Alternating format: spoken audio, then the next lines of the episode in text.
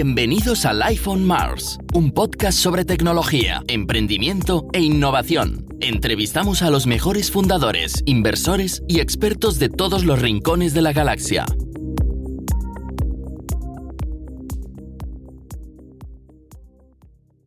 Hola, soy Alex, fundador y CEO de Space. Bienvenidos a otro episodio del iPhone Mars, el podcast tecnológico de Space. Y hoy contamos con la presencia de Iván Basart, que es cofundador y CTO de Validated ID, una de las empresas más interesantes de Barcelona, trabajando en el territorio de la identidad digital. Llevan muchos, muchos años ya como empresa trabajando en varios productos, tienen productos tanto de facturas como de firma electrónica, como en este caso el que vamos a tratar más en concreto hoy, un, producto, una plataforma para garantizar identidad digital vamos a hablar de las tecnologías con las que se desarrolla, vamos a hablar de los protocolos, vamos a hablar de cómo se integra esto con las otras plataformas y cómo llega un punto en que las otras plataformas vienen a integrarse contigo, que suele ser el caso de tanto los platformas de service como el desarrollo de negocio en B2B. Y vamos a friquear bastante sobre ciertos temas que no quiero desvelaros ahora, pero la verdad eh, la conversación podría haber durado tranquilamente tres o cuatro horas. No bajamos tantísimo como los bits a los unos y a los ceros, pero sí que es verdad que bajamos bastante capas de lo que estamos habitualmente acostumbrados en este podcast. Así que vaya por delante el aviso y espero que disfrutéis este episodio tanto como lo disfrutamos nosotros grabándolo. Iván, bienvenido al iPhone Mars. ¿Cómo estás? Buenas tardes. Buenas tardes, muy bien, gracias. Hoy oficina vacía, vemos eh, efecto pandemia, efecto Pascua, casi, de tu fondo, sí, no vemos a, no a nadie. Estamos grabando en la semana de 29 eh, de marzo, semana de previa Pascua, con lo cual, bueno, ya entiendo que entre pandemia y todo eso, poca gente utiliza el, entorno remoto, ¿no? Eh, perdón, el entorno de oficina. ¿Cómo estáis vosotros en eso? ¿Cómo os está afectando?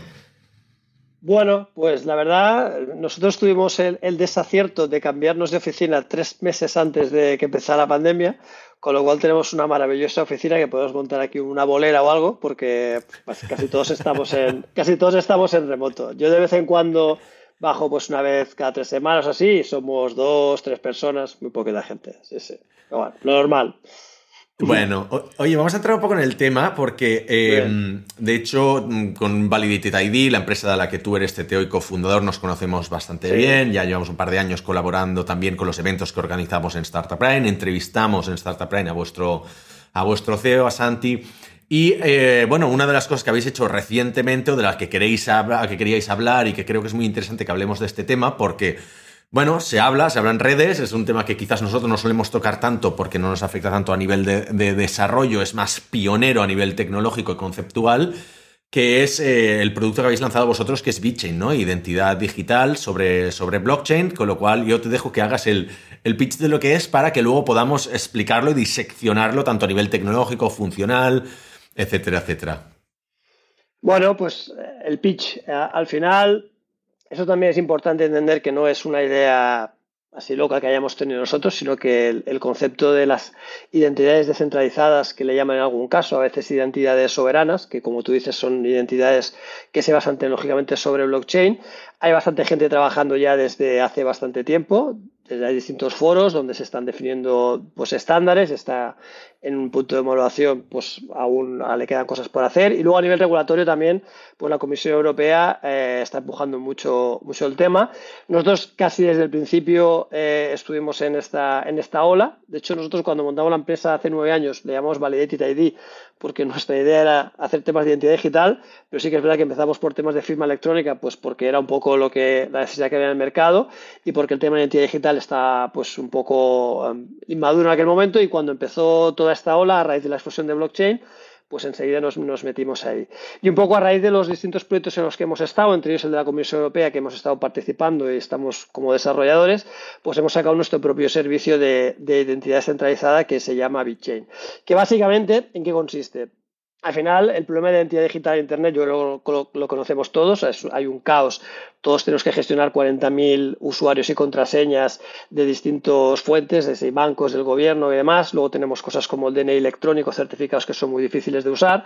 Y luego, por otra parte, los que tienen que consumir identidades de la gente es muy difícil saber quién hay detrás de una identidad. Entonces, básicamente, este modelo, desde el punto de vista conceptual, lo que hace es clonar lo mismo que tenemos en el mundo físico en el mundo virtual. Es decir, eh, igual que en el mundo físico yo tengo distintos badges, ¿no? distintas tarjetas. Tengo mi DNI, tengo mi tarjeta de, yo qué sé, de socio del Barça, mi tarjeta universitaria y demás. Y yo la presento, de estas ya no tengo, ni del Barça ni de universitaria. Y las presento. DNI, aún sí. Y entonces, básicamente, cuando voy a un sitio, presento la que toca, ¿no? Pues un poco lo que intenta hacer esto es lo mismo aplicarlo en el mundo de identidad digital que, parece muy loco eh, por, cómo estamos ahora, porque ahora mismo mis identidades digitales las gestionan terceros, las gestiona Facebook, las gestiona Google, las gestionan otros, y aquí lo que hace es que esto sea completamente user-centric, ¿no? es decir, que pones al usuario en el centro y es el usuario el que controla su información y decide qué parte de su información comparte con cada quien en cada, en cada momento. Y esto que desde el punto de conceptual es muy sencillo porque es lo mismo que hacemos en el mundo físico, en el mundo digital es muy revolucionario, porque al final ahora mismo, de hecho no es que ni siquiera no controlemos nuestra información, si es que ni siquiera sabemos qué información tienen de nosotros los terceros. Entonces, este, este nuevo modelo pues por una parte, eh, desde el punto de vista de seguridad privacidad, mm, pues es, es da un, salto muy importante, pero también desde el punto de vista de usabilidad, ¿no? Pues porque permite ahora que yo pueda demostrar cuando yo me comunico con alguien en Internet, pues oye, que soy tal persona, que soy mayor de edad, que soy em, ciudadano español, que eh, lo, que lo que sea, ¿no? Al igual que hago en el mundo físico.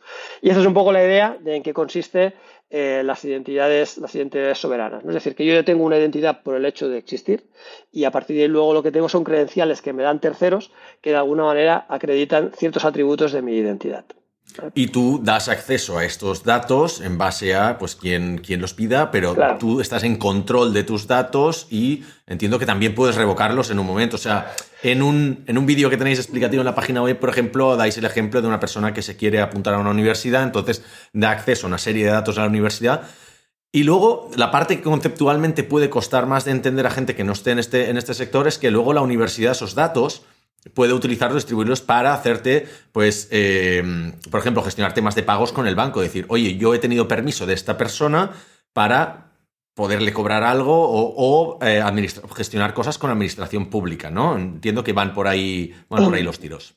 Ah, claro, el concepto es, yo los datos los tendré todos en mi dispositivo, por así decirlo. No, es, no, es, tan sencillo como tal, ¿eh? normalmente siempre tendrás backups en la nube y demás, pero bueno, es decir, tú al final tendrás tus credenciales, las tendrás eh, bajo tu control, ¿no? Y tú compartirás esa información con quien tú quieras. Entonces, el hecho de que yo sea directamente el que comparte la información con la universidad o con quien sea, por una parte facilita mucho eh, desde el punto de vista legal, porque soy, desde el punto de vista de GDPR, soy yo el que comparte directamente la información con el interesado, no, no es que le digo a la universidad, oye, te doy permiso para que accedas a mis datos bancarios, que eso es más complejo, sino que le digo, oye, estos son mis datos bancarios y estos datos bancarios están firmados por el banco.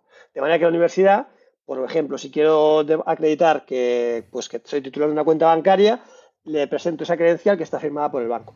Eso facilita mucho la integración porque implica que la universidad no tiene que integrarse con todos los bancos para poder saber ¿no? con toda la información bancaria de sus alumnos y eso facilita mucho también desde el punto de vista legal. Luego, lógicamente, esas credenciales tienen que poder ser revocadas. Imagínate que yo dejo de ser tener esa cuenta bancaria porque me cambio de banco, entonces el banco puede revocar esa credencial de manera que cuando yo, si luego la usara en, otra, en otro sitio, el que la recibe podría ver que esa credencial ya no es, ya no es válida, ¿no? Es decir, de alguna manera existe, existe ese mecanismo. Con lo cual, esto al final lo que facilita es que haya un ecosistema de credenciales en el cual ya no tendré solamente una credencial que es el DNI electrónico, por así decirlo, sino que tendré muchas credenciales de distintas fuentes. Eh, esas credenciales serán mm, eh, validables porque estarán firmadas por el emisor, de manera que eso pues, nos permite eh, casos de uso que ahora mismo en el, mundo de la identidad digital o, los procesos electrónicos pues son muy complejos. Y esto es bastante revolucionario. Entiendo que hay una como una cadena de, permisos ahí que, como has dicho tú, ¿no? En el caso de que el banco revoque eh, tu titularidad de una cuenta o en la que tú, pues por lo que digas, mm, decido ya no compartir esta información con la universidad porque me voy a cambiar de país o por lo que fuera y no quiero que tengan esta, esta información, ¿no? Ahí las cosas se pueden romper, ¿no? Yo me lo estoy imaginando como una cadena en la que hay una serie de condicionantes que todo esto puede funcionar perfectamente mientras se tenga acceso a la, a la información, pero a la que no lo tengas, a la que quites algún permiso, ahí se empiezan a romper las cosas. ¿Cómo se gestiona eso a nivel, a mm. nivel técnico sobre todo?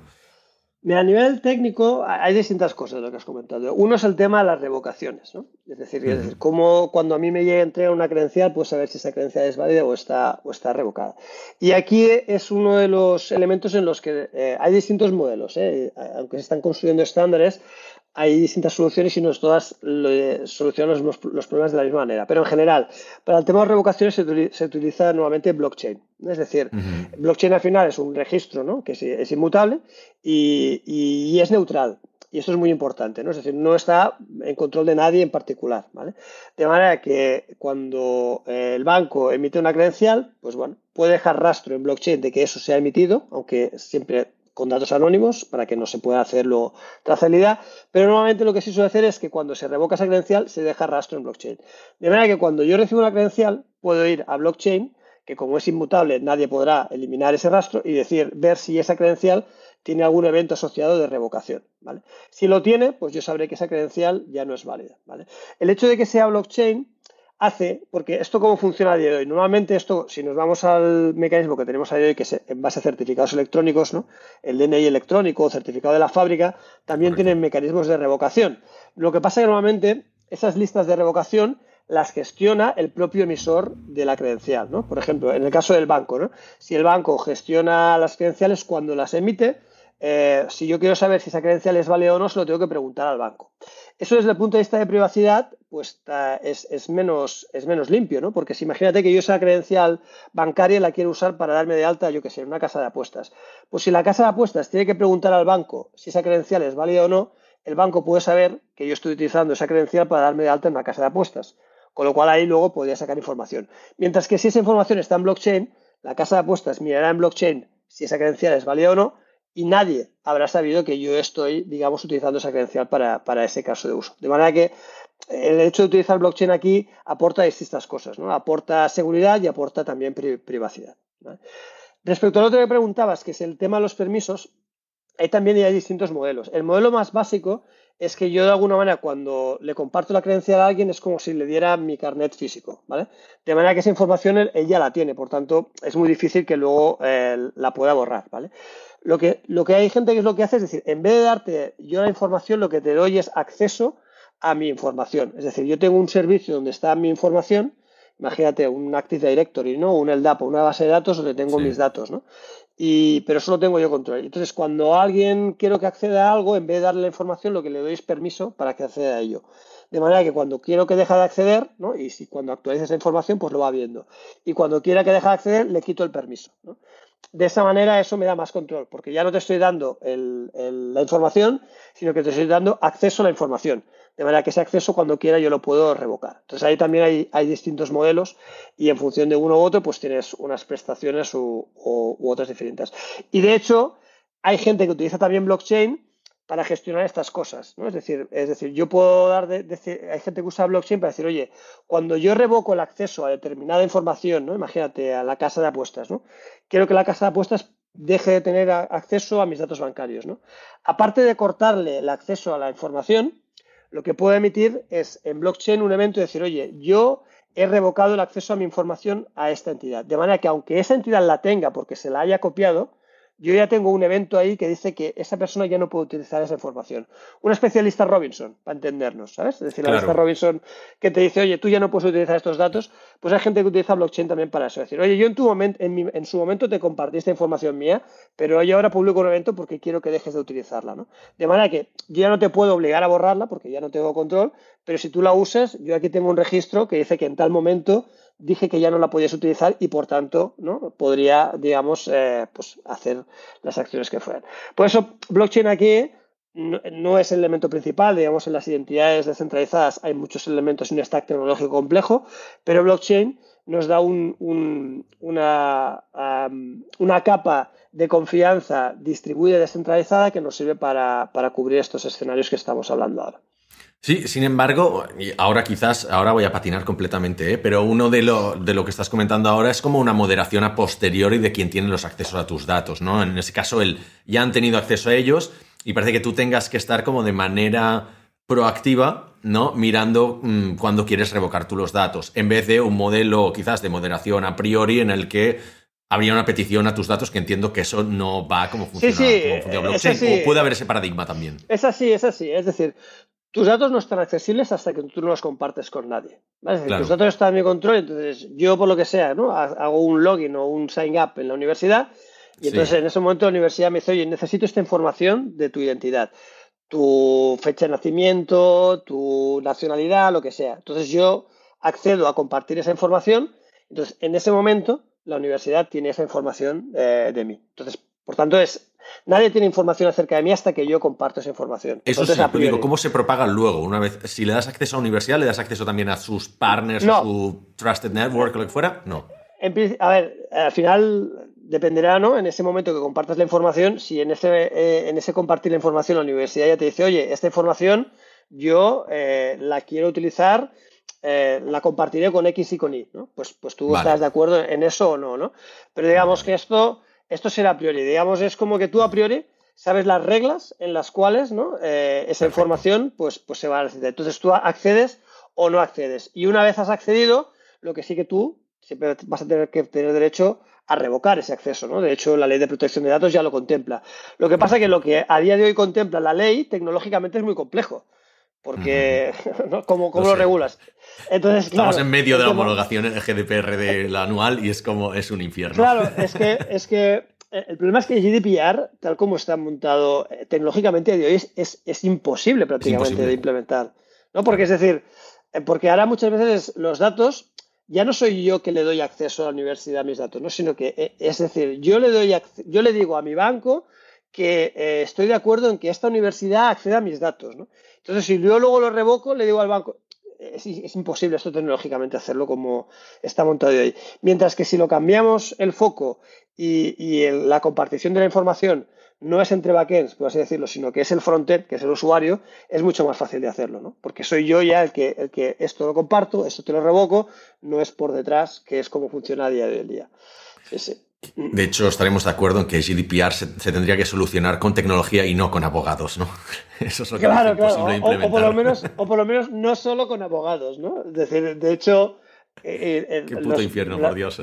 Es, un puto infierno, pero lo que hicieron, lo que sirvió GDPR básicamente es, que, los usuarios tuviéramos que firmar que, o sea, no cambió eh, cómo gestionar nuestros datos, sino cambió que nos obligaron a firmar un documento que estábamos de acuerdo que podían hacer lo que quisieran con nuestros datos, ¿no? Que es básicamente lo que pasó en GDPR, que todo el mundo te mandó, pero luego al final la realidad es que se sigue gestionando la información de una manera muy parecida a como se estaba haciendo antes, porque es que es muy complicado hacerlo de otro modo. Es súper interesante. De hecho, de GDPR tenía un par de preguntas para, más adelante, pero quería comentar una cosa porque es que es en cuanto a la solidez de, y quizás a la, madurez del mercado para esta tipología de productos. Doy un poquito de background, ¿vale? Así que puedes aprovechar para beber agua porque va a ser un poquito largo, pero em, mi proyecto de final de carrera de universidad era algo así, ¿vale? Como un, prototipo de lo que habéis montado con BitChain, ¿no? Era un pasaporte, entonces lo llamamos en la universidad, en la Pompeu, lo llamamos un pasaporte de, identidad digital, ¿no? Creo que se llama, o pasaporte 2.0, web 2.0. O sea, totalmente aberrante en cuanto a naming. Eh, año, piensa año 2007, 2008. O sea, que realmente estamos hablando de hace unos cuantos años, ¿no? Y la idea era exactamente la misma. Tú tienes tu propio eh, certificado en el que tienes todos tus datos y tú das acceso, eh, según la moderación que tú haces, a las webs que quieran eh, entonces era cuando estaban e-, empezando a explotar las redes sociales y yo ya me anticipé y dije, ¿por qué las redes sociales tienen derecho a explotar mis datos si son míos, ¿no? Y les voy a generar contenido y van a hacer dinero con mi contenido y todo eso y, van a monetizarlo, pero esto me pertenece a mí, ¿no? Mi, mi identidad. Y, o sea, imagínate, si ahora creo que el mercado no está suficientemente maduro, pues cómo estaba en 2008, 2009, ¿no? ¿Tú cómo lo ves? O sea, ¿cómo lo ves a nivel de, mercado? ¿Qué tipo de adopción estáis teniendo? Mm. ¿Qué papel juegan las corporates, sobre todo con las que tenéis algunos acuerdos firmados para, para adoptar este tipo de tecnologías? Sí, a ver, es decir, eh, el problema es muy antiguo, de hecho, esto es un problema que viene prácticamente del, origen de Internet, yo siempre las charlas lo explico, es decir, al final Internet fue diseñado para, para comunicar eh, máquinas, no personas. Y entonces las, lo que tenemos son, son IPs, ¿no? Y, Internet no tiene una, capa de identidad eh, de per se. Y esto hace mucho tiempo que se ha intentado solucionar. Ya ha habido distintas iniciativas y esta no es la primera. ¿eh?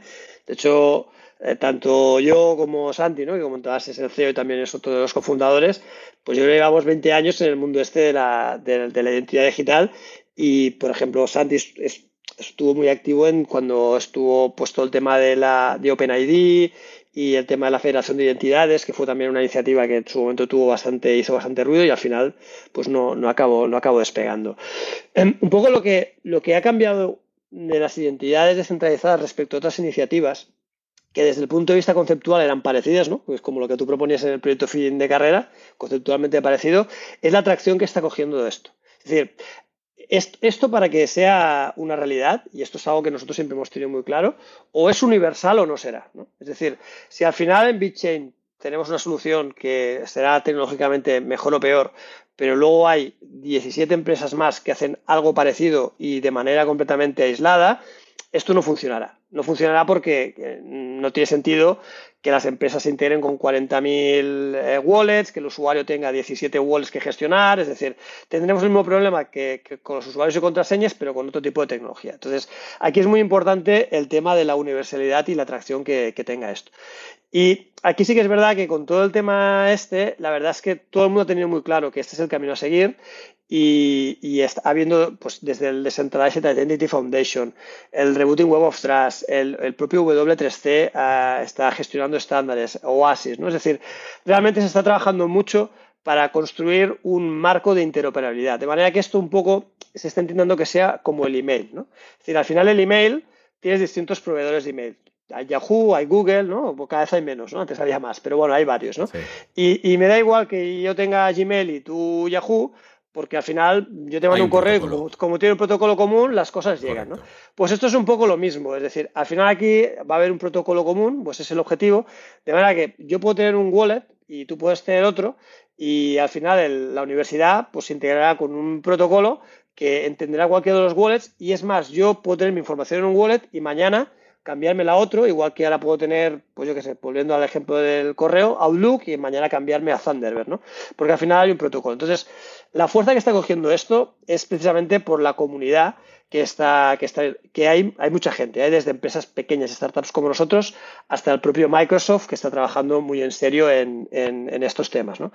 Y, y, lo que te digo, ya hay estándares que ya están definidos y algunos por la propia W3C, que es, que es donde están la mayoría de estándares de Internet, aunque hay otros muchos estándares que está haciendo. Entonces yo creo que esta es la gran diferencia de esta iniciativa respecto a iniciativas que ha habido anteriores. Es decir, que realmente la atracción que está teniendo, tanto desde el punto de vista de la gente que está en la industria, como del mercado que lo está esperando, como de la, propia regulación, porque aquí hay toda una parte legal muy importante, yo creo que aquí el, rol de la Comisión Europea ha sido definitivo, pues está siendo muy importante. Dicho lo cual, sí que es cierto que esto está aún en el punto que está. Es decir, eh, ahora mismo eh, tanto nosotros como la mayoría de gente que está aquí están en, la fase de pilotar. Es decir, hay experimentos. Nosotros pues hemos hecho, de hecho lo publicamos recientemente en redes sociales, ahora con BBV, eh, la gente de innovación, con BBV Labs, pues hemos, hemos hecho una prueba de concepto. Ahora estamos a punto de empezar otra también con la gente de, pues público, ¿eh? lo puedo contar, con la gente de CaixaBank, donde también participará iWAS de, de Barcelona. Estamos haciendo una también con, entes locales, con, con ayuntamientos de aquí de, eh, de Cataluña y básicamente lo que estamos construyendo ahora mismo son pilotos donde hay un grupo reducido de usuarios, donde un caso de uso concreto y al final pues es lo que es. Esto al final, eh, bueno, pues es lo que digo, requiere una maduración donde requiere que haya cada vez más emisores de credenciales, donde haya gente que consume eh, credenciales y haya, y haya usuarios. ¿no?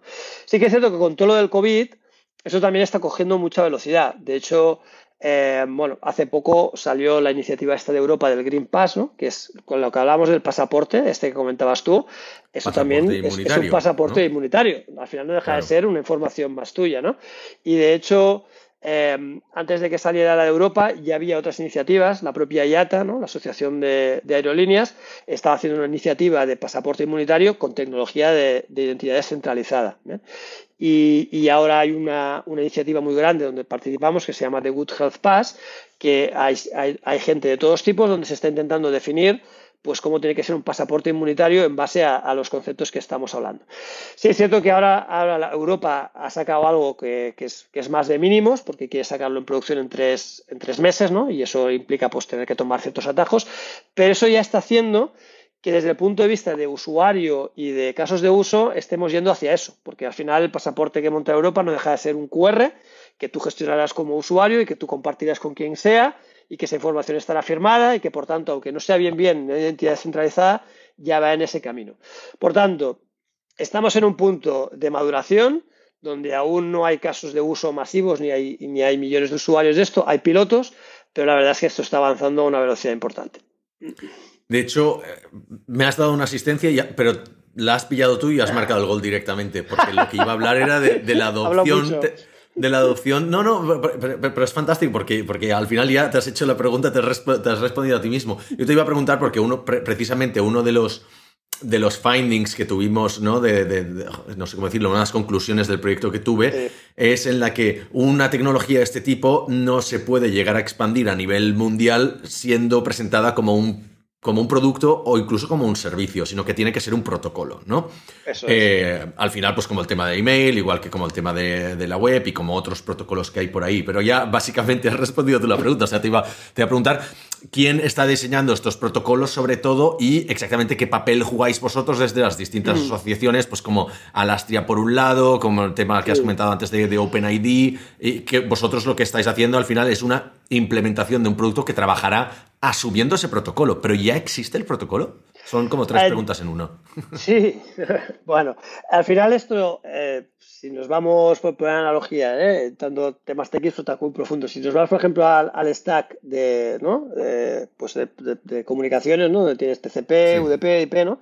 pues aquí es lo mismo, tienes un stack donde realmente no tienes solo un protocolo, sino hay distintos protocolos para, para, distintas cosas que tienes que hacer, ¿no? Desde la parte pura de identidad, al tema de los atributos, al tema de intercambio de atributos, autenticación, hay distintas cosas. Entonces, hay determinados protocolos o estándares que están ya bastante cerrados.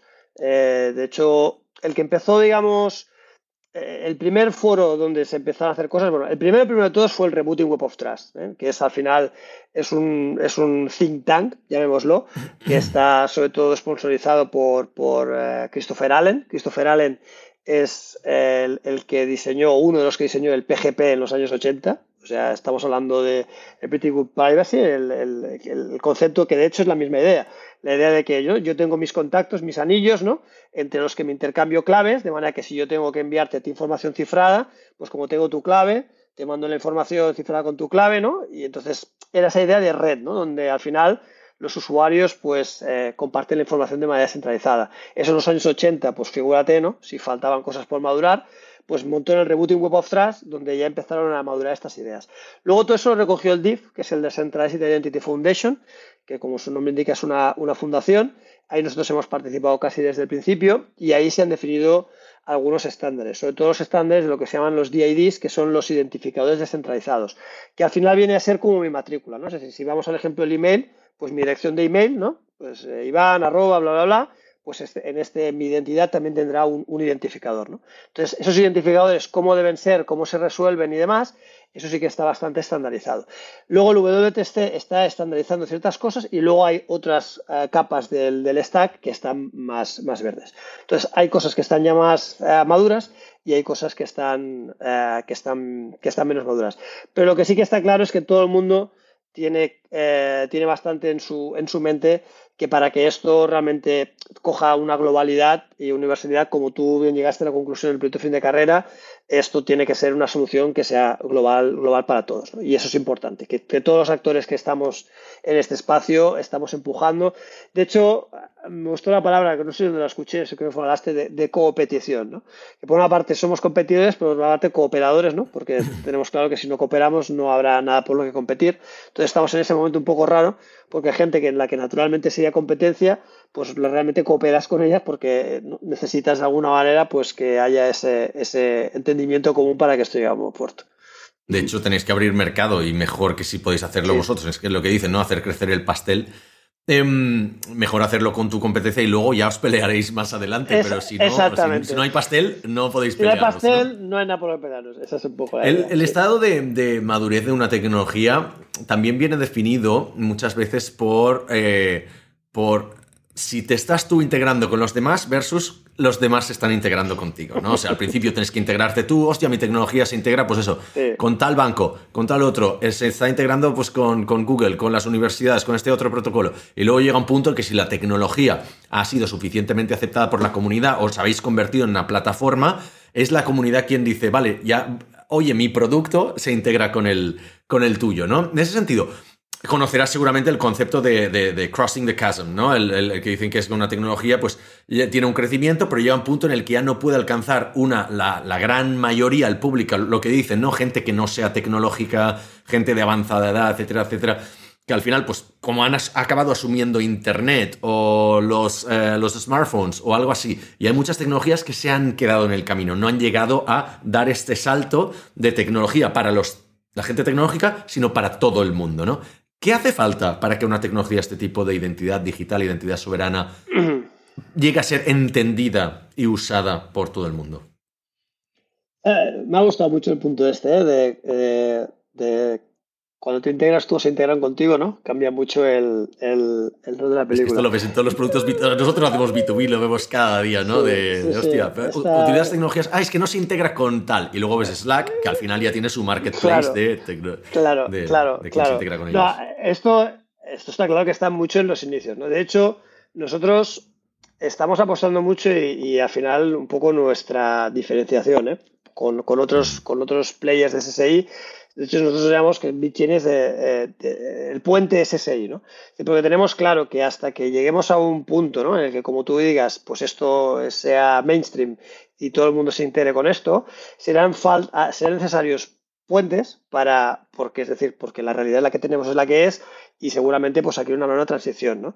Entonces, por ejemplo, desde el punto de vista de integración, nosotros, y de hecho no son nosotros, ¿eh? nosotros apostamos el principio, pero luego la verdad es que esto se ha ido convirtiendo en tendencia hemos apostado mucho por el, decir, hay una tecnología, ¿no? Que en el tema de identidad, por bien o para mal, se ha convertido en mainstream, que es OpenID o Auth, ¿no? El login with Facebook, login with Google, eso es algo que, digamos, en muchos sitios está integrado. Entonces, lo que hemos hecho es, hemos montado un puente, ¿no? un conector, de manera que si tienes ya esa integración hecha, si tienes eh, tu web integrada con esa tecnología, puedes integrarte con las identidades descentralizadas exactamente con el mismo protocolo. Hemos montado un puente utilizando ese protocolo que ya existía te puedes integrar con las identidades centralizadas. De manera que con la, misma dificultad que haces un, login with Facebook, puedes hacer login con las identidades centralizadas de, la gente.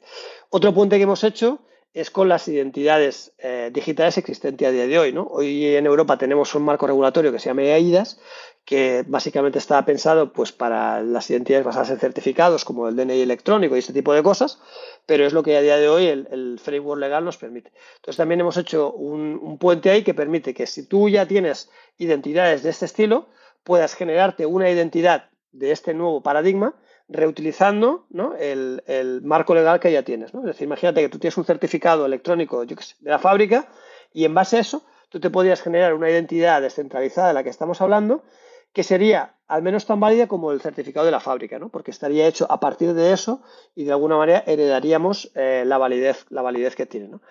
Entonces, estamos de alguna manera facilitando eh, esa transición porque a día de hoy la realidad es que, eh, como tú decías, ¿no? no es tanto que la gente se esté integrando con esto, sino que a día de hoy lo que hay son pilotos y precisamente estamos en, ese punto de, adopción. Respecto a, a cuándo esto será masivo con los usuarios, aquí los usuarios, si digo la verdad, son un poco los que menos me preocupan, ¿eh? en el sentido de que desde el punto de vista de usabilidad, es que esto, lo raro es que no hayamos llegado a esto antes, ¿no? porque en el fondo lo que clona es el modelo que estamos habituados en nuestro mundo físico, que es decir, yo, yo gestiono mi información porque es que esta información es mía. Si lo raro es lo que tenemos a día de hoy, que es que la información no la controlo yo, ¿no? Entonces, desde el punto de vista de usuario, yo creo que esto va a ser muy natural que tú gestiones tus datos y que por tanto seas tú el que los compartas. Evidentemente, esto pues, requerirá que la gente necesitará saber cómo funcionan estas nuevas herramientas y eso tendrá un proceso. ¿no? Pero yo creo que aquí será más, el reto será más el, en, que, digamos, que haya casos de uso donde tú puedas utilizar eso, ¿no? Y que no tanto con los usuarios. Yo creo que los usuarios, es decir, a la que tú puedas hacer un trámite online, es decir, ¿por qué no hacemos trámites online a día de hoy? Porque es terriblemente complejo yo tengo que entrar a la web de no sé dónde y tengo que hacerlo con mi DNI electrónico, tengo que tener un lector y tengo que tener no sé qué, tiro la toalla, ¿no? Pero si pudiera hacerlo, nadie tiene interés en ir físicamente a hacer los trámites, ¿no? Entonces, si tengo una herramienta que a nivel de experiencia de usuario es sencilla, es segura y me permite hacer estas cosas, yo creo que los usuarios ahí los tendremos, los tendremos bastante ganados. Pero evidentemente, pues es un camino que habrá que ir recorriendo.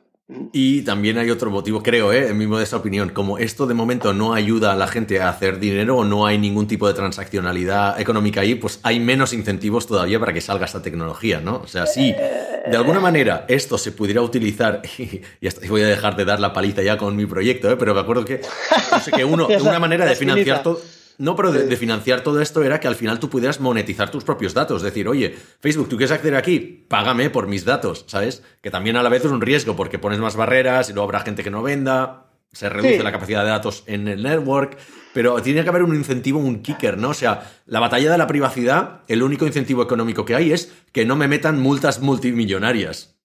Pero no hay ningún tipo de transacción por ahí. Sí, sí, no, no, el modelo económico Tienes razón, ¿eh? son preguntas muy certeras. ¿eh? Es decir, eh, el modelo económico, de hecho, esto es algo que tampoco a día de hoy está muy claro cómo va a ser. Es decir, em, todo el mundo tiene claro que, la identidad digital es un mercado y, tiene un valor, ¿no? el poder gestionar identidades, pero exactamente cómo se monetiza no está claro. Aunque sí que hay ciertas, ciertas sentencias ciertas cosas. ¿eh? Y ahí también es mi opinión y, es mi opinión que, puede ser que en, unos años la cambie porque la tendencia sea distinta, ¿eh?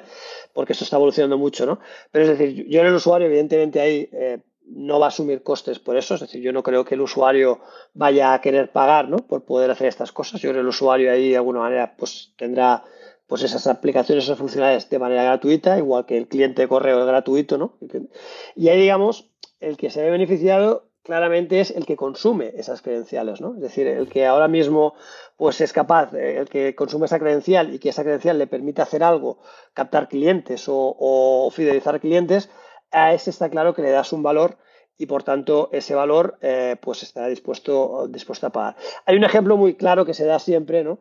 Que, bueno, aunque es un ejemplo, eso no quiere decir que no, que no hay más, ¿no? Que es, es el de la banca, ¿no? Es decir, ahora por ejemplo la banca la banca tiene procesos de Know Your Customer que son complejos y caros, ¿no? Es decir, si tú te quieres dar de alta en un banco, no sé si lo has hecho online, pues tienes que hacer una foto a tu DNI pasaporte por delante y por detrás, luego muchas veces te tienes que hacer una videollamada donde hay un operador, tienes que diseñar el de esto, tienes que decir palabras. Es un proceso un poco grotesco donde primero muchos usuarios no llegan al final porque es y es caro. De hecho, se está estimado que, que en algunos casos les cuesta entre 7 y 10 euros hacer este proceso de Know Your Customer de poder dar de alta a un cliente de manera digital. ¿no? Entonces, si ese proceso tú lo permites hacer de una manera más sencilla y más barata, pues está claro que aquí hay un, hay un incentivo claro para que alguien te pague por esto, ¿no? Es decir, que hay gente que está claro, hay casos de uso muy claros, muy concretos, muy claros de, de quién consume las credenciales. Luego hay, el caso, digamos, aquí más complejo es al revés, es decir, el que emite las credenciales, ¿qué incentivo tiene de emitir las credenciales, no? Es decir, oye, si estas credenciales son mías, son datos de mis usuarios, ¿Yo qué saco en, emitirlo? ¿no? Primero, aquí hay una cosa que ya no es de mercado, que es moral. Es decir, esos datos en realidad no son tuyos. Esos datos son de los usuarios, los tienes tú, pero esos datos no son tuyos, ¿bien? Y luego sí que es, sí que es cierto que hay modelos que también están pensando en, premiar a los emisores de las credenciales. Por ejemplo, si, eh, si, yo soy un banco y emito una credencial de, que yo, yo, soy cliente de mi banco y, y me ha hecho el Know Your Customer pues presencialmente, ¿no? Porque yo en su día fui a la oficina, presenté mi DNI, me identificaron, oye, ya me tienen fichado, ¿no? Y en base a eso me emiten una credencial que acredita mi identidad, ¿bien? Eh, si yo esa credencial luego la uso, por ejemplo, para darme alta en otro banco o en otro o en una aseguradora o lo que sea, pues esa aseguradora o ese banco pagará un dinero. Entonces está pensado que este modelo, mediante el uso de smart contracts y tecnologías ¿no? que permiten este tipo de cosas, el emisor de esa credencial también gane una parte de dinero de esa transacción. De manera que tú monetizas el Know Your Customer de tus, de tus usuarios, en ese caso. ¿vale? Es decir, yo tengo un, premio cuando esa credencial que he emitido yo se usa en otro lado. ¿no? Por tanto, aquí hay distintas cosas que se están barajando, pero es algo que no, no, está aún del todo, del todo claro. Habrá credenciales que estarán, las emitirán, pues yo que sé, que, que la universidad emita una credencial de que yo soy ingeniero, pues eso está claro que la universidad no tiene luego que tener un incentivo por, por haber emitido esa credencial, porque es parte de su trabajo como ente público, ¿no? Pero sí que habrá entes privados que igual quieran emitir credenciales y que por ello luego pues quieran tener un, un rédito, ¿no? Y eso es algo que el modelo contempla, ¿no? Que pueda haber ese ecosistema de credenciales y ese, no marketplace, ¿no? Pero ese, de alguna manera que esas transacciones pues puedan premiar a, distintas, a distintos actores del, del, de la cadena de valor, a la plataforma que las gestiona, a la que lo ha emitido, etcétera, etcétera. Pero esto de nuevo, ¿eh? estas son cosas que aún no, no, están, no, están, no están claras y que habrá que ir viendo conforme avance a ver quién se posiciona como el que ha conseguido hacer, bueno, al final dar los, los incentivos estos económicos, extrínsecos, intrínsecos, lo que haga falta, pero si a un banco le reduces el coste de adquisición de, de, usuario, eh, pues en X euros por, por usuario, te lo van a comprar enseguida. O sea, iban a querer patentarlo. No, es, fácil, ¿eh? De hecho, nosotros con banca estamos hablando bastante, ¿no? Porque tenemos este piloto hecho con, con BV, comentaba, y ahora estamos haciendo también. De hecho, uno de nuestros inversores es, es Caixa, CaixaBank, a través de Caixa Capital Risk, ¿no? Entonces ahí tenemos también cierta entrada. Em, pero claro, de nuevo, claro, cuando hablas con gente de innovación, pues bueno, todo está bien, ¿no?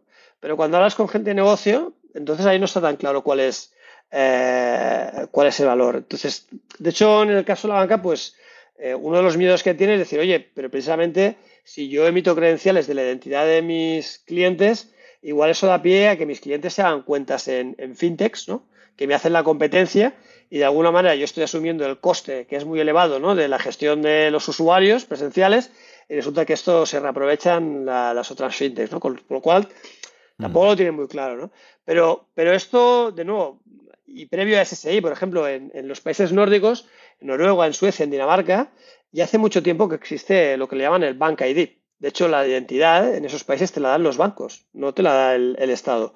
Y esa identidad tú la usas luego en el sector público y en el sector privado. Por, lo cual, los bancos ahí ya decidieron en su momento eh, trabajar conjuntamente y ser un actor principal en el, en, el, tema de proveer identidades a los ciudadanos, ¿no? porque al final es pues una entidad que tiene una cierta confianza. Entonces, tiene sentido que los bancos jueguen ese papel, como tiene sentido que lo jueguen otras, otras entidades. Aquí lo complicado va a ser encontrar el killer application, ¿no? Es decir, al final como, como todo, ¿no? Igual en Internet, pues el email fue un killer application, ¿no? Eh, en las redes sociales, pues el killer application fue encontrarte con viejos amigos, ¿no? Eso fue por lo que todo el mundo nos metimos en su momento. Aquí hay que ver el killer application. Eh, esto es una teoría, pero yo creo que el tema del COVID eh, tiene bastantes números en ser un killer application. ¿no? El tema del pasaporte inmunitario que comentábamos, esto es algo que, que que es un, lo vamos a necesitar sí o sí, y no solo para viajar. De hecho, ahora en Girona hacen una iniciativa que se llama Ubrim Girona, que es precisamente para acreditar que estás vacunado o tienes un test de PCR negativo para acceder a comercios y demás. O sea, no, no, para viajar, sino para entornos físicos. Y ahí lo mismo, necesitarás un pasaporte inmunitario que demuestre que tú puedes tener acceso a eso. ¿no? Entonces, esto no lo vamos a encontrar y esto de hoy no lo tenemos resuelto necesitamos una, solución. La única solución que tenemos de hoy es, ir con el, PCR impreso y presentarlo, pero eso es fácil, fácil, fácil de falsificar. ¿no? Entonces yo creo que eh, el tema del pasaporte inmunitario tiene números de ser un, un killer application que nos permita que, esto eh, se explote y que, que los usuarios nos habituemos a utilizarlo. De hecho, ya lo hacemos con, los, con el tema de los las entradas de cine, ¿no? A veces te las bajas al móvil y ya no te bajas la entrada, ¿no? Presentas la entrada de cine. Eso no deja de ser una credencial, ¿no? Es una credencial que dice que yo soy tal. Lo que pasa que, como eso de alguna manera, pues los requisitos de seguridad que tiene son muy bajos, pues al final es un QR que no tiene. Y no es información de, médica, que al final tiene requisitos de compliance más altos, etcétera, etcétera. Claro, pero desde el punto de vista de experiencia de usuario, ese es el concepto, ¿no? Yo tengo una credencial y yo le presentaré. En lugar de presentarle en el cine o igual a, del cine, además de presentar el QR de la entrada, tendré que presentar el QR de que tengo derecho a acceder a, a un comercio porque estoy vacunado, porque tengo PCR negativa o lo que sea, ¿no? Entonces, ya te digo que aquí los usuarios hay cosas que ya tenemos el camino un, poco hecho, ¿no? Yo creo que es más acabar de ver el, el, contexto y el caso de uso y ver los actores que habrán ese caso de uso ponerlos, ponerlos en línea. Y ahí, pues, pues bueno, nosotros somos pequeñitos y por tanto hacemos lo que hacemos, ¿no? Pero, pero bueno, intentamos estar en la cresta de la hora surfeando. Yo creo que en la batalla de la privacidad también tendrá mucho que ver esto, ¿no? Lo que ahora estamos viendo que se convierte cada vez en más mainstream de decir, hoy, ¿por qué Facebook tiene mis datos? ¿Y qué hace Google con mis datos? Y todo eso. Va evolucionando, es un, eh, yo creo que, bueno, como, como dicen algunos, el cadáver siempre flota hacia la superficie, o sea, llega un punto que ya no puedes esconderlo más pero antes de, antes de cerrar, me gustaría hablar un poco más de tecnología generalmente. Que, eh, o sea, ¿cuál es el tech stack de una aplicación de este tipo? ¿Una aplicación tipo BitChain o las otras soluciones que tenéis en la, en la empresa, ¿no? O sea, em, entiendo que tenéis más lenguajes más orientados a web o, móvil, porque al final pues tiene que tener una plataforma y luego tendrán los que desarrollan sobre eh, blockchain, sobre si tenéis algún tipo de integración, pues, pues eso, con, con, con estos protocolos. Generalmente, ¿qué se suele utilizar? Bueno, en el mundo de blockchain la verdad es que hay, distintas, distintas cosas. ¿eh? Hay desde temas de Solidity para lo que es la programación de smart contracts. Ahora se está trabajando mucho en, Rust, que es un lenguaje que se está utilizando mucho en blockchain. De hecho, nosotros en la parte más de bajo nivel de blockchain intentamos meternos poco. De hecho, ahí también intentamos ser un poco agnósticos, porque blockchain es un concepto genérico, pero por debajo hay tecnologías muy distintas. No tiene nada que ver redes basadas en Ethereum, que redes basadas en Hyperledger, que redes basadas en, tecnologías que, es decir, cambia mucho una cosa a la otra. De hecho, ahí nosotros intentamos ser un poco agnósticos y poner, posicionarnos un poco por encima. Es decir, nosotros no tenemos las capas de los protocolos, ¿no? Vale, Sí, estamos más, por así decirlo, en capa de aplicación, si tú quieres, o transporte y aplicación, ¿no? Es decir, porque primero porque no tenemos nada claro cuál será el blockchain, que será de alguna manera que habrá de aquí, de aquí a tres años. De hecho, claro, porque si fichas a un equipo para una, para una tecnología y luego te cambia, eso era mi próxima pregunta, así que adelante. cambia mucho la película, ¿no? De, hecho, no solo eso, es decir, hay como una gran batalla entre el blockchain y esas tecnologías entre los permisionados y los blockchains públicos, ¿no? Y ahí también el concepto es, cambia mucho. Hay soluciones de identidad descentralizada que están basadas sobre blockchains eh, públicos, sobre mm. Ethereum, por así decirlo, o tecnologías eh, parecidas y hay muchas otras, de hecho la mayoría están yendo hacia, hacia temas eh, permisionados. Alastria, has comentado tú antes, pues es un fork de Ethereum, está basado en, en Quorum, bueno, tiene distintas redes, ¿eh? pero es, tecnología permisionada. Sobrin, que es una, una especie de Alastria worldwide, pero solo para temas de identidad, porque Alastria no es solo para temas de identidad, sino para blockchain en general. Nosotros, de hecho, somos miembros de Sobrin, tenemos un, nodo de la red de Sobrin, el único que hay en España, pues eso está, está basado en Hyperledger en, Hyperledger Indie. Hay, distintas tecnologías que se están, eh, que están funcionando y no está claro cuál va a ser. De hecho, por ejemplo, Microsoft está apostando mucho por tecnologías de, Layer 2 que se llaman. Es decir, eh, el problema de ir a las redes públicas de blockchain es que eh, las capacidades, uno es que son caras, ¿no? es decir, las transacciones son, son caras, son caras y son poco predictivas, o sea, hoy igual un día pues eh, la transacción me vale X y mañana me vale 3X, ¿no? porque el precio del Bitcoin, los Ethers, pues va oscilando, fluctúa mucho. Eh, entonces lo que han montado son lo que llaman redes de layer 2, ¿no? es decir, es decir, yo tengo como una red de nivel 2 donde ahí tengo muchas transacciones y luego lo que hago es las agrupo y hago una única transacción en una red primaria. ¿no?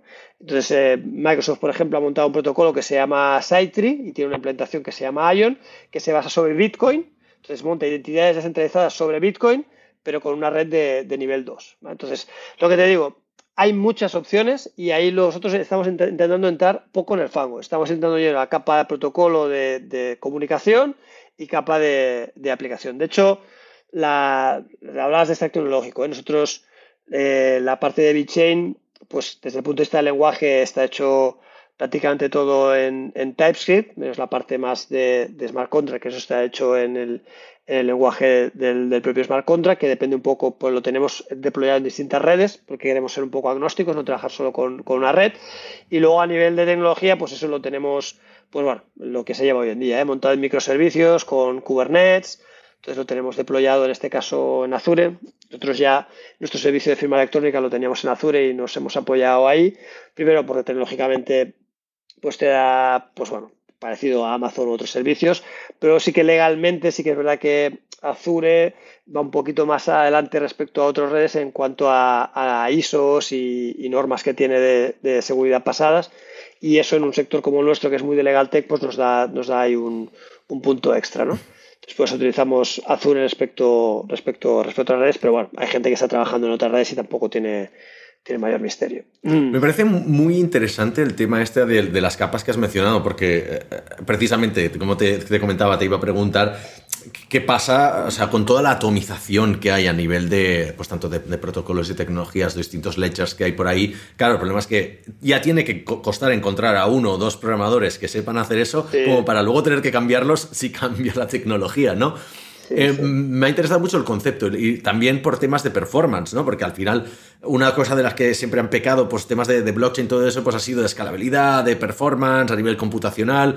Si puedes de alguna manera gestionarlo con unas capas más altas, agruparlo y poder hacer transacciones únicas, pues no sé, no, no había caído, no he entrado, no he bajado ya ese nivel, pero me interesa bastante. Y precisamente me has dado pie a una cosa muy interesante, no, no, no tenía en cuenta, pero es el tema de las legislaciones y el compliance, ¿no? Porque sí que es verdad que, claro, en vuestro caso está súper presente y seguramente es una restricción, o sea, son palos en las ruedas. O sea, el mismo sector que se está intentando reinventar y está intentando aplicar tecnología para solucionar procesos y problemas que son inherentes al mismo sector, es el mismo sector el que se pone los palos en las ruedas diciendo, ya, pero para hacerlo bien tienes que hacer compliant con GDPR, tienes que ser compliant con esta ISO, con esta otra, con no sé qué, no sé cuántos. y, hostia, ¿cómo solucionáis esto? Este trade-off tiene que ser eh, jodidísimo a nivel es tecnológico. Un... Sí, sí, más en esto, es decir, hay, por ejemplo, en la parte de firma electrónica, ¿no? que es nuestro main business, de hecho, claro, pues ahí es un, es un entorno que está ya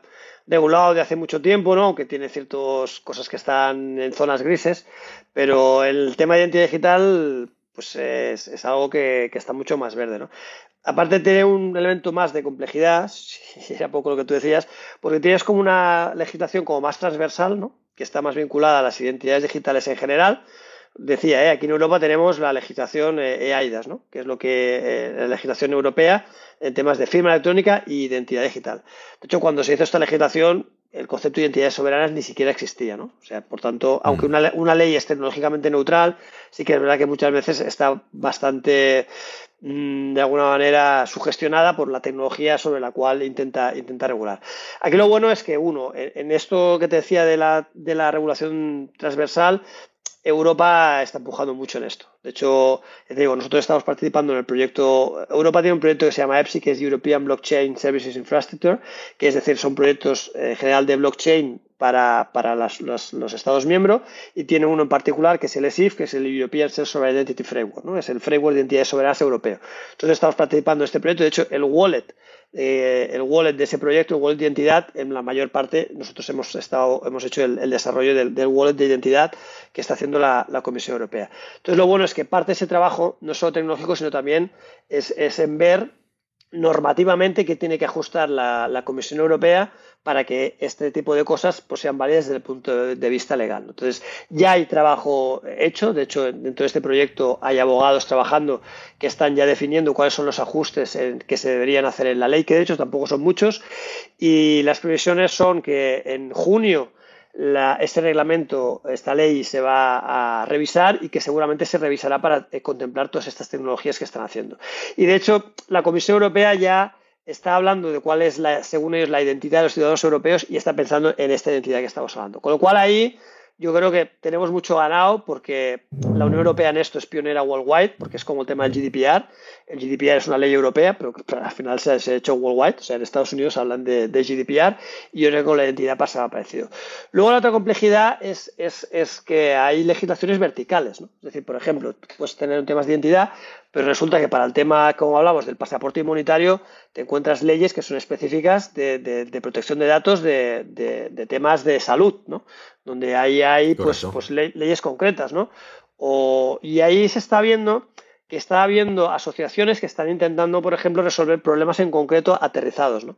Ahora nosotros recientemente nos hemos incorporado a, una iniciativa parecida a la que comentabas de Alastria, que se llama Velocity Network, que es una iniciativa que es también worldwide, y, y, ahí lo que está intentando es resolver este problema que estamos hablando de las credenciales en el caso específico de recursos humanos. De hecho, el otro inversor, tenemos, te decía, tenemos dos inversores principales, uno es Caixa y el otro es Randstad. Randstad Innovation Funds. Entonces, digamos, también el, el recursos humanos es un sector que tocamos mucho. Entonces, esa es una red donde los participantes son empresas de recruiting, eh, softwares de gestión de, recursos humanos. De manera que estás poniendo a todos los actores de ese problema en conjunto para ver cómo resolver ese problema desde todas las ópticas. Entonces, es lo que dices tú, es complejo porque necesitas, por una parte, tener una base eh, común regulatoria que, te, que te apoye en esto. Esto aún no lo tenemos, por eso lo que te decía que tenemos puentes, ¿no? Pero parece ser que la Comisión Europea esto está por la labor de resolverlo pronto. Y luego para temas de problemas específicos, pues necesitas a veces eh, regulaciones concretas como lo que hablamos del tema del COVID, etcétera, etcétera. De hecho, el tema del COVID, lo del Green Pass, ha sido un tiempo récord. O sea, la Comisión Europea en cuestión de semanas o en un mes ha sacado una legislativa, una legislación, ha sacado una, em, unas pautas de implementación en súper poco tiempo por un tema urgente, ¿no? Pero este tipo de cosas son necesarias para, porque al final si no, a ver, si no puedes hacer cosas, ¿no? Pero corres el riesgo de que estas cosas pues no tengan el valor legal necesario. También te digo, también te digo, visto con retrospectiva, que muchas veces eh, el camino del medio no lleva a mal sitio, no, es el nuestro camino, ¿eh? pero nosotros, por ejemplo, cuando empezamos a hacer temas de firma electrónica, pues, pues el gran referente era DocuSign, ¿no? Y nosotros decíamos, hostia, DocuSign, pero DocuSign, es que DocuSign, desde el punto de vista legal, pues. En Europa. Tiene, muchísimas carencias, sí, y en Europa. Pero bueno, ya me gustaría meter la facturación que tiene DocuSign en Europa. Es decir, porque, porque aún así, pues, pues, pues bueno, solventa un problema.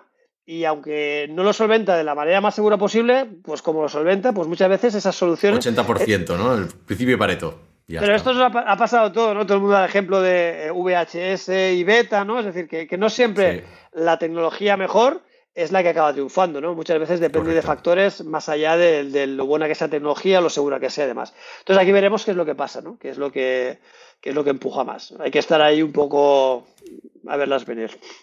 Estaremos atentos. Iván, última pregunta, ya para ir cerrando, es la pregunta un poco marca de la casa. Eh, tiene poco que ver con lo que hemos hablado hasta ahora, pero relacionada más con tu rol como CTO. Queremos que compartas tu mayor cagada tecnológica y qué impacto ha tenido en el, proyecto en el que estabas. Sí, puede ser económico, hay gente que lo ha cuantificado en pasta y todo, ¿eh? pero eh, nos gusta humanizar el, ¿no? El, error, todos la cagamos, todos hemos cargado las, bases de datos de, producción, lo hemos hecho todos. O sea, seguro que tú también. ¿Cuál es el tuyo? Seguro, seguro que sí, pero...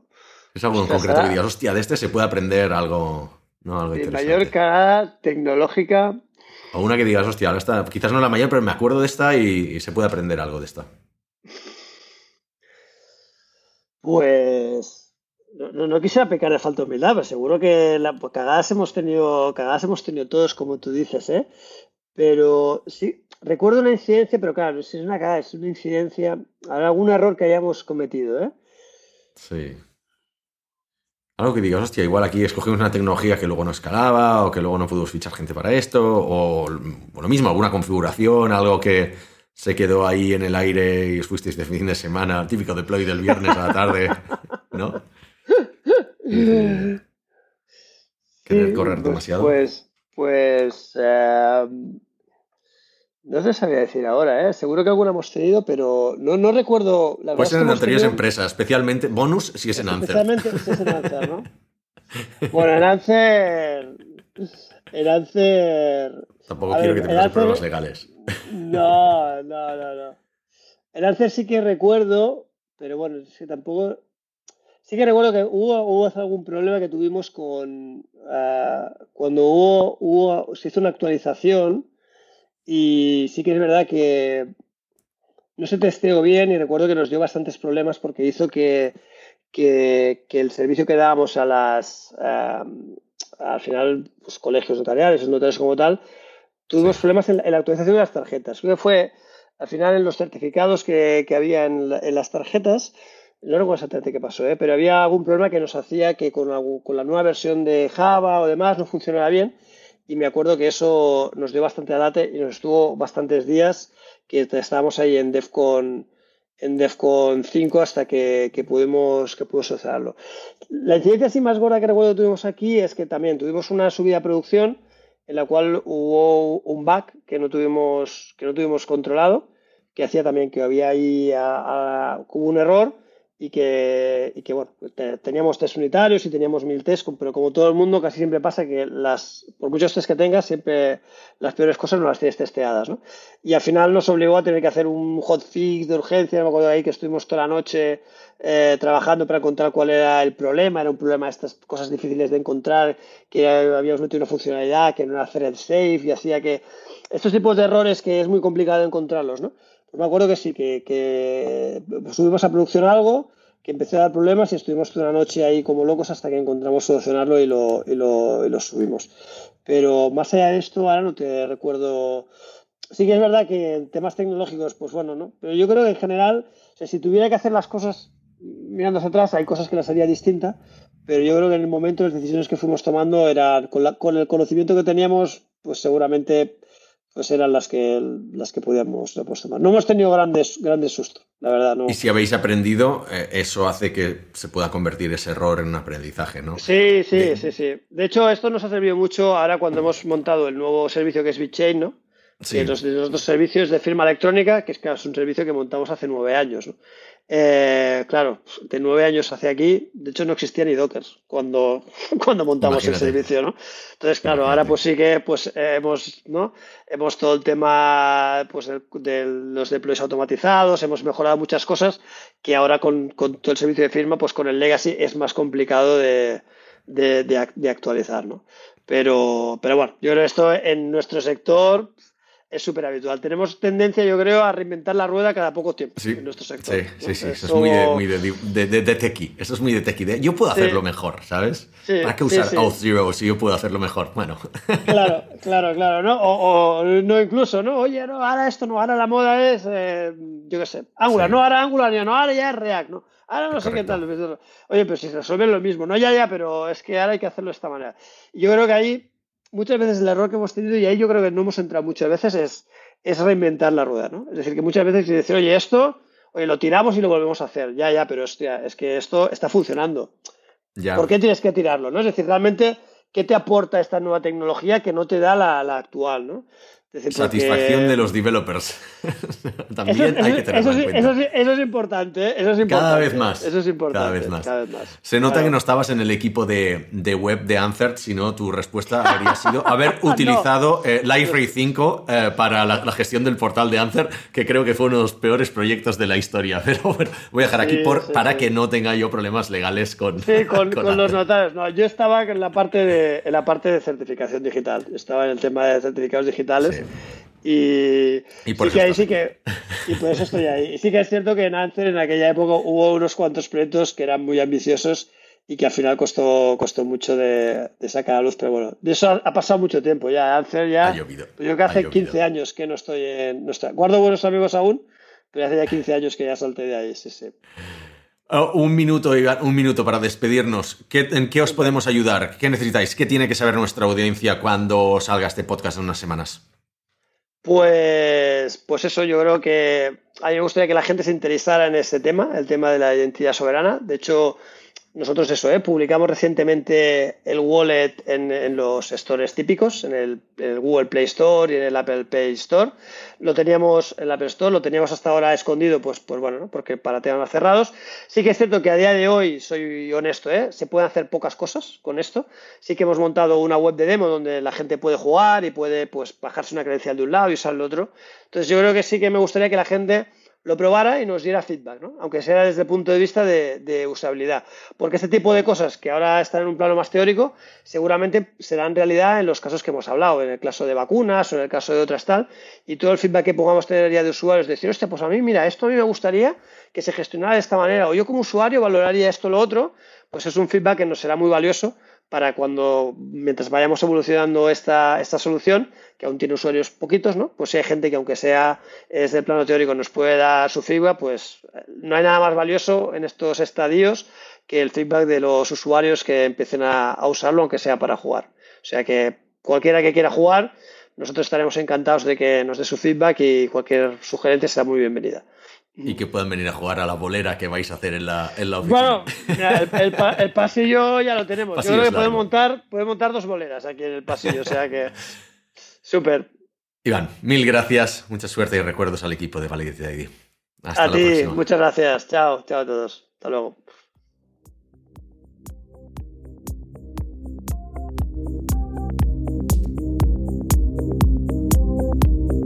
Somos Mars Based una consultora 100% remota especializada en desarrollo web y móvil de Barcelona. Ayudamos a todo tipo de negocios, desde startups hasta grandes corporaciones, a hacer realidad sus proyectos tecnológicos. ¿Y a ti, en qué te podemos ayudar?